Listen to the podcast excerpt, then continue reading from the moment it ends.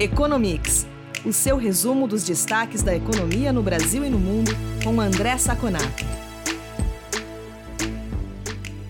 Olá, ouvintes do podcast Economics. Aqui é o Eduardo Vasconcelos, jornalista da FEComércio. Eu estou aqui com o André Saconato, dando início a mais uma edição do Economics. Tudo bem, Saconato? Como você está? Olá, Edu, tudo bem? Olá a todos que estão nos acompanhando pelo podcast. Tudo certo comigo também. É, nessa edição, a gente segue falando um pouco sobre a questão do teto dos gastos, que o ministro Paulo Guedes vai continuar no cargo. A tensão política em torno desse assunto não aliviou nada desde a semana passada. Essa semana, a gente também teve números importantes em relação à taxa de desemprego no Brasil e também nos Estados Unidos. E também a gente fala sobre o real, que de alguma forma está em alta, pelo menos no noticiário. Mas vamos começar pela questão do teto dos gastos, Saconato. É, esse assunto tem sido debatido frequentemente na mídia, é, na política, e o teto dos gastos é um mecanismo relativamente recente na economia brasileira. Foi aprovado em dezembro de 2016 no governo Michel Temer, mas ele veio em torno de uma polêmica e essa polêmica é, ganhou novos destaques recentemente, principalmente esse ano, o aumento dos gastos em função da pandemia. O teto dos gastos é importante e quais os problemas que a gente teria se a gente abandonasse esse mecanismo? É, essa é uma questão interessante, Edu. Eu vou me permitir até voltar um pouquinho no tempo, né? Na realidade, o teto dos gastos é uma maneira de tentar disciplinar os governos. Nós tivemos um exemplo muito trágico de gastos ruins do governo no governo da ex-presidente Dilma Rousseff com o ministro da Fazenda Guido Mantega. O Brasil gastou muito mais do que deveria e podia em projetos de muito baixa qualidade. A gente tem um, um icônico, um ícone disso, que foi aquela refinaria de Pasadena, nos Estados Unidos, que se pagou bilhões, e era uma lata velha, era uma ferrugem, né? Então, é, o, nós tivemos um trauma muito grande com esse problema, e no governo Michel Temer, de uma forma muito interessante, se é, aprovou esse teto dos gastos. é o seguinte: o governo só pode gastar no ano que vem o que ele gastou nesse ano, mais a taxa de inflação. Na realidade, o dos gastos, gastos limita o governo de fazer besteira. Obviamente, na pandemia, isso não é interessante. Por quê? Porque a economia afundou demais e precisa de uma ajuda do governo. Foi dado para o governo esse ano um salvo-conduto para ele gastar fora, porque nós estamos num estado de exceção, numa situação especial. Tá? Qual que é o medo do mercado? É que o governo ache que essa situação especial não é tão especial assim e continue gastando fortemente nos anos seguintes. O mercado não está nem aí se a, se a a relação dívida PIB for desse ano, por exemplo, 70% para 90%, estou dando um exemplo aqui, 75% para 90%, 95%. Porque ele sabe que é necessário que o governo haja. Por mais liberal que você seja hoje em dia, você sabe que é necessário que o governo haja em flutuações de curto prazo. O mercado quer saber o seguinte: e depois, em 2021, 2022, 2023, vai continuar gastando? Se continuar gastando, você gera pressão de demanda e gera inflação. Por isso que para 2021 o teto dos gastos foi tão importante para prevenir o governo de fazer uma nova besteira, como foi feito em 2013, 2014. Nós vimos o que aconteceu em 2014, 15, 16, a maior recessão da história do Brasil e sem pandemia. Isso é interessante. É uma recessão causada por, desculpem a palavra, mas a gente fala burradas econômicas simplesmente por burradas econômicas. Então, essa é a importância até dos gastos, disciplinar para que não se faça uma besteira como foi feita anteriormente. Só que no governo do presidente Jair Bolsonaro, nós temos duas correntes muito claras. Uma liderada pelo ministro Paulo Guedes, que quer a manutenção até dos gastos, e uma liderada pelo Rogério Marinho, que quer mais investimentos em infraestrutura. E aí você começa a ver aquele subterfúgio. Não, nós não vamos quebrar o teto dos gastos, só vamos tirar investimento da, das contas públicas, vamos remanejar. Então, essas, digamos, essas artimanhas que foram usadas no governo Dilma. Por isso que se faz um monitoramento tão grande pelo mercado desse teto de gasto. Eu te diria que numa situação, numa situação que o Brasil teria um, toda uma estrutura de investimento muito bem definida, para longo prazo, tudo bonitinho, com projetos muito bem feitos, o teto do gasto poderia até não valer, né? poderia até ser redundante, mas nessas condições que nós temos hoje, ele é completamente necessário. E aí o empresário vai falar, poxa, mas o que eu tenho a ver com isso? Claramente, se você romper o teto e o mercado entender que isso é ruim, você joga a economia para um desinvestimento. Você joga a economia para mais baixo investimento, menos emprego, menos demanda e uma situação muito ruim para quem saiu da pandemia. Continuando um pouquinho mais sobre isso, Saconato, é, gastos públicos em alta também remetem a juros altos lá na frente, não é? Isso compromete também o investimento no setor produtivo, não é isso? Muito boa a sua observação, Edu. Na realidade, o que acontece é o seguinte: nós temos um mercado, para o nosso ouvinte entender, que é o um mercado de juros futuros, né? Se negocia juros futuros, se negocia a taxa de empréstimos que os empresários tomam hoje, para daqui um ano, dois anos, cinco anos, 10 anos. Obviamente, o sistema financeiro vai repassar esses juros para quem toma empréstimo. Tá? O que, que acontece? Como o mercado acredita que o Banco Central tem autonomia, ele fala assim, ó, se você gastar mais hoje, o Banco Central vai, vai, você vai gerar uma pressão de demanda e o Banco Central vai ser obrigado, no longo prazo, a aumentar a taxa de juros. E a negociação desses juros hoje já aumenta. Ou seja, só da expectativa de aumentar os gastos, que o Banco Central vai aumentar os juros no futuro, a taxa de juros hoje, para daqui 5, 10 anos, sendo investimento de longo prazo, já aumenta. Aí nós falamos no mercado financeiro que você espicha a curva de juros. Porque você imagina que ela começa, ela fica constante no começo e no final ela vai lá para o alto, né? Que é uma situação muito ruim.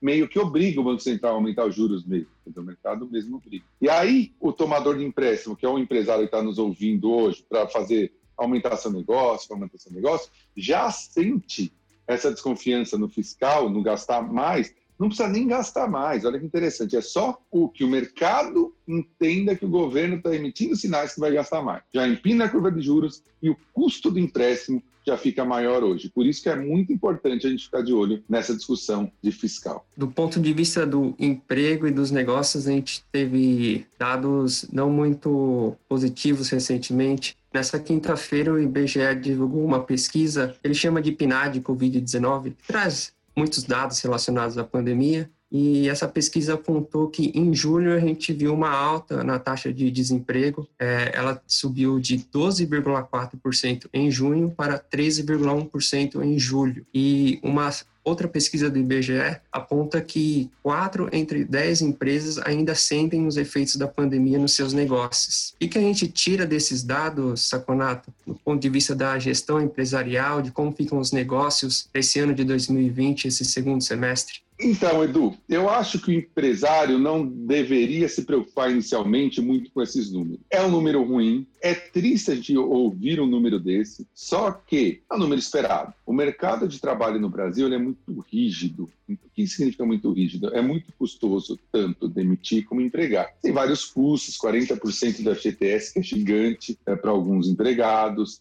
você tem o custo de toda a homologação, que é muito complicado. Então, é, os efeitos da pandemia, embora já começam a ser menos sentidos no mercado, eles vão ser sentidos no mercado de trabalho por mais tempo. Ao contrário dos Estados Unidos. Nos Estados Unidos é fácil demitir, é fácil empregar. Eles demitem todo mundo quando começa uma recessão, um, dois meses depois já começa a empregar de novo. Então, é, de acordo com a gravidade da recessão, obviamente, né? É, então, esse número é triste, mas é esperado. Aí eu vou linkar com o que você falou na segunda parte, na segunda pesquisa. Apesar de que quatro entre dez empresários ainda sentirem o efeito da pandemia, é interessante notar que esse número baixou do mês passado que era algo em torno de 6,5, 6, 6 e 6,5 na média, obviamente, né? Não dá para temer empresário, mas na média sentindo esses efeitos. Isso já mostra o seguinte: ainda é pesado. Imaginar que 4 entre 10 ainda sintam, mas diminuiu sensivelmente em relação ao mês passado e vai continuar diminuindo em relação aos próximos meses, de uma maneira gradual, mas vai. Eu ainda vejo esses dois dados é, de uma maneira positiva. Embora o desemprego tenha aumentado, ele está um pouco abaixo do que a gente esperava estaria nesse mês. E esse dado de 4 em 10 ainda sentirem a crise teve uma melhora sensível em relação ao mês passado, em que a gente tinha quase 6,5 por 10. Você mencionou que o mercado de trabalho nos Estados Unidos não é tão rígido como no Brasil, e a gente pode ver isso até em números, né? Semana passada, os números de pedido de seguro-desemprego ultrapassaram um milhão. Cerca de 1 milhão e 100 mil novos pedidos de seguro-desemprego. E o que mais chamou a atenção nesse dado é que ele reverteu uma trajetória de queda que tinha sido observada nas duas semanas anteriores a ele. Então, os pedidos de seguro-desemprego aumentaram. Como que a gente vê essa situação nos Estados Unidos? A pandemia está crescendo lá de novo? É, esse número é preocupante. Esse número é preocupante porque os Estados Unidos já tinha mostrado nessa dinâmica que nós conversamos, né, que ele sai muito rápido da recessão, já tinha mostrado uma melhoria. O número de seguro-desemprego vinha caindo consistentemente e o número de pessoas que re, eram reconduzidas ao emprego estavam subindo. Esse número não era esperado pelo mercado. O mercado esperava que o número de pedidos de seguro-desemprego baixasse de um milhão. Ele subiu para mais de um milhão e cem. Quer dizer, nós, eh, foram 200 mil numa semana pedidos de emprego acima da média das expectativas de mercado. O que, que, isso mostra? Mostra que o recrudescimento da pandemia, principalmente nos estados mais ao sul, é sério e que pode gerar números negativos ainda. Se, já se tem uh, algum tipo de especulação que nós vamos ter um novo lockdown nos Estados Unidos e Estado do Sul, basicamente, Califórnia, Flórida e é, Texas. São estados muito importantes em termos de geração de, de, de PIB, geração de renda nos Estados Unidos. Então, esses números são preocupantes. O governo do Donald Trump já percebeu que ele não vai ter muita tranquilidade para ser reeleito com a questão econômica. Eu acho que ele já desistiu de usar a economia. Lembremos que até o final do ano passado ele estava praticamente reeleito que a economia estava estourando, né? que não faz um vírus, pode mudar efetivamente toda a estrutura de poder nos Estados Unidos. E as novas pesquisas, embora uma ou outra tenha algum, algum é, desvio, já mostram que o Joe, Biden está muito para si, muito na frente do Donald Trump. Isso vai gerar algum tipo de confusão e a gente vai ser metido nisso certamente, porque isso vai gerar confusão em termos de comércio nacional com o Brasil, vai gerar confusão em termos de um no, como que se o Joe Biden ganhar como que ele vai se, se relacionar com o Bolsonaro, que é claramente com a Trump. Então, eu acho que esse dado, sim, faz uma. enrola muitas ocasiões que podem gerar algum ruído lá na frente. Mas Estados Unidos é tudo meio maluco, né, Pode ser que o payroll venha com muitos novos empregos e, e abate isso daí. Vamos esperar. E a gente também tem uma curiosidade nessa semana que o real, pelo menos nos Estados Unidos, está em alta. Não da maneira que a gente gostaria, mas está em alta no noticiário norte-americano. O Wall Street Journal noticiou essa semana que a moeda brasileira estava em liquidação. E o livro Bege, que é um, uma publicação do Federal Reserve, o Banco Central dos Estados Unidos, fez menções à nossa moeda. É, por que toda essa atenção ao real lá nos Estados Unidos, Saconato? Sabe, Edu, aquele jogador que começa a ser manchete pelas festas e não pelo que está rendendo em campo? Pois bem, é, nós estamos no estilo Ronaldinho Gaúcho a partir de 2009, 2008, né? O Brasil é, é isso lá fora. É, a gente começou a Logo a gente vai para as páginas policiais. Estou brincando, obviamente, mas está nesse nível. O que, que isso representa? Representa que o real está perdendo tanta força em relação ao dólar que está chamando a atenção dos estrangeiros. E aí, por exemplo, o livro Bege, né, que é esse comunicado do, do Banco uh, Central Americano,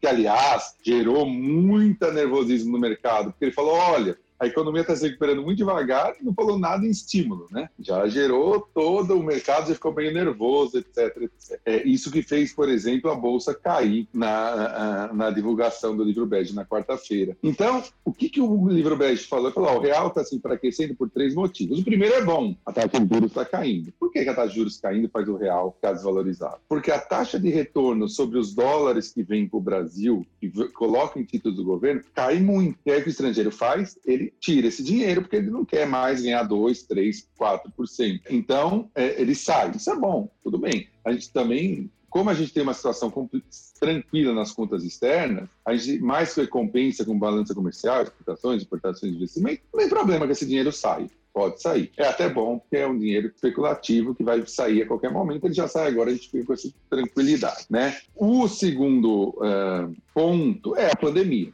a pandemia faz com que o dinheiro saia dos países mais arriscados para os menos arriscados. Ah, o terceiro ponto é o ponto ruim. Ele fala que, por conta de todo um conturbado cenário político, os estrangeiros já estão começando a ficar com medo do Brasil. O que, que é conturbado uh, e agitado cenário político? Basicamente, eles não vão falar diretamente, mas voltamos a um loop no começo do nosso programa. Eles têm medo do tal do teto do gasto, do teto do gasto. Qual é o medo? O presidente Jair Bolsonaro fique muito em cima dos auxílios emergenciais que estão dando popularidade para ele e queira continuar indefinidamente gastando mais do que deveria. E aí você tem uma, uma, uma relação muito negativa. Então, eles foram muito cuidadosos, o Banco Central americano, para não infringir né, nenhuma soberania na análise. Então, só não, juros, tem a pandemia, mas, como terceiro ponto, cuidado aí que vocês estão se enfraquecendo demais. Toma cuidado com esse ponto. E a gente viu o dólar em alguns momentos passar de 5,60, o euro passar de 6,70 e a libra passar de 7,50. Então, é, quando acabar a pandemia, acho que as, as companhias aéreas vão ter outros problemas que não a restrição de saída de brasileiros, mas os brasileiros não vão conseguir é, arcar com os custos de uma viagem para esses países, porque o real está muito valorizado. É isso aí, Saconato. A situação do câmbio não está nada fácil. Agradeço pela entrevista e até a semana que vem, então, aqui no podcast Economics. Perfeito, Edu. Perfeito a quem está nos ouvindo. Nos falamos novamente semana que vem.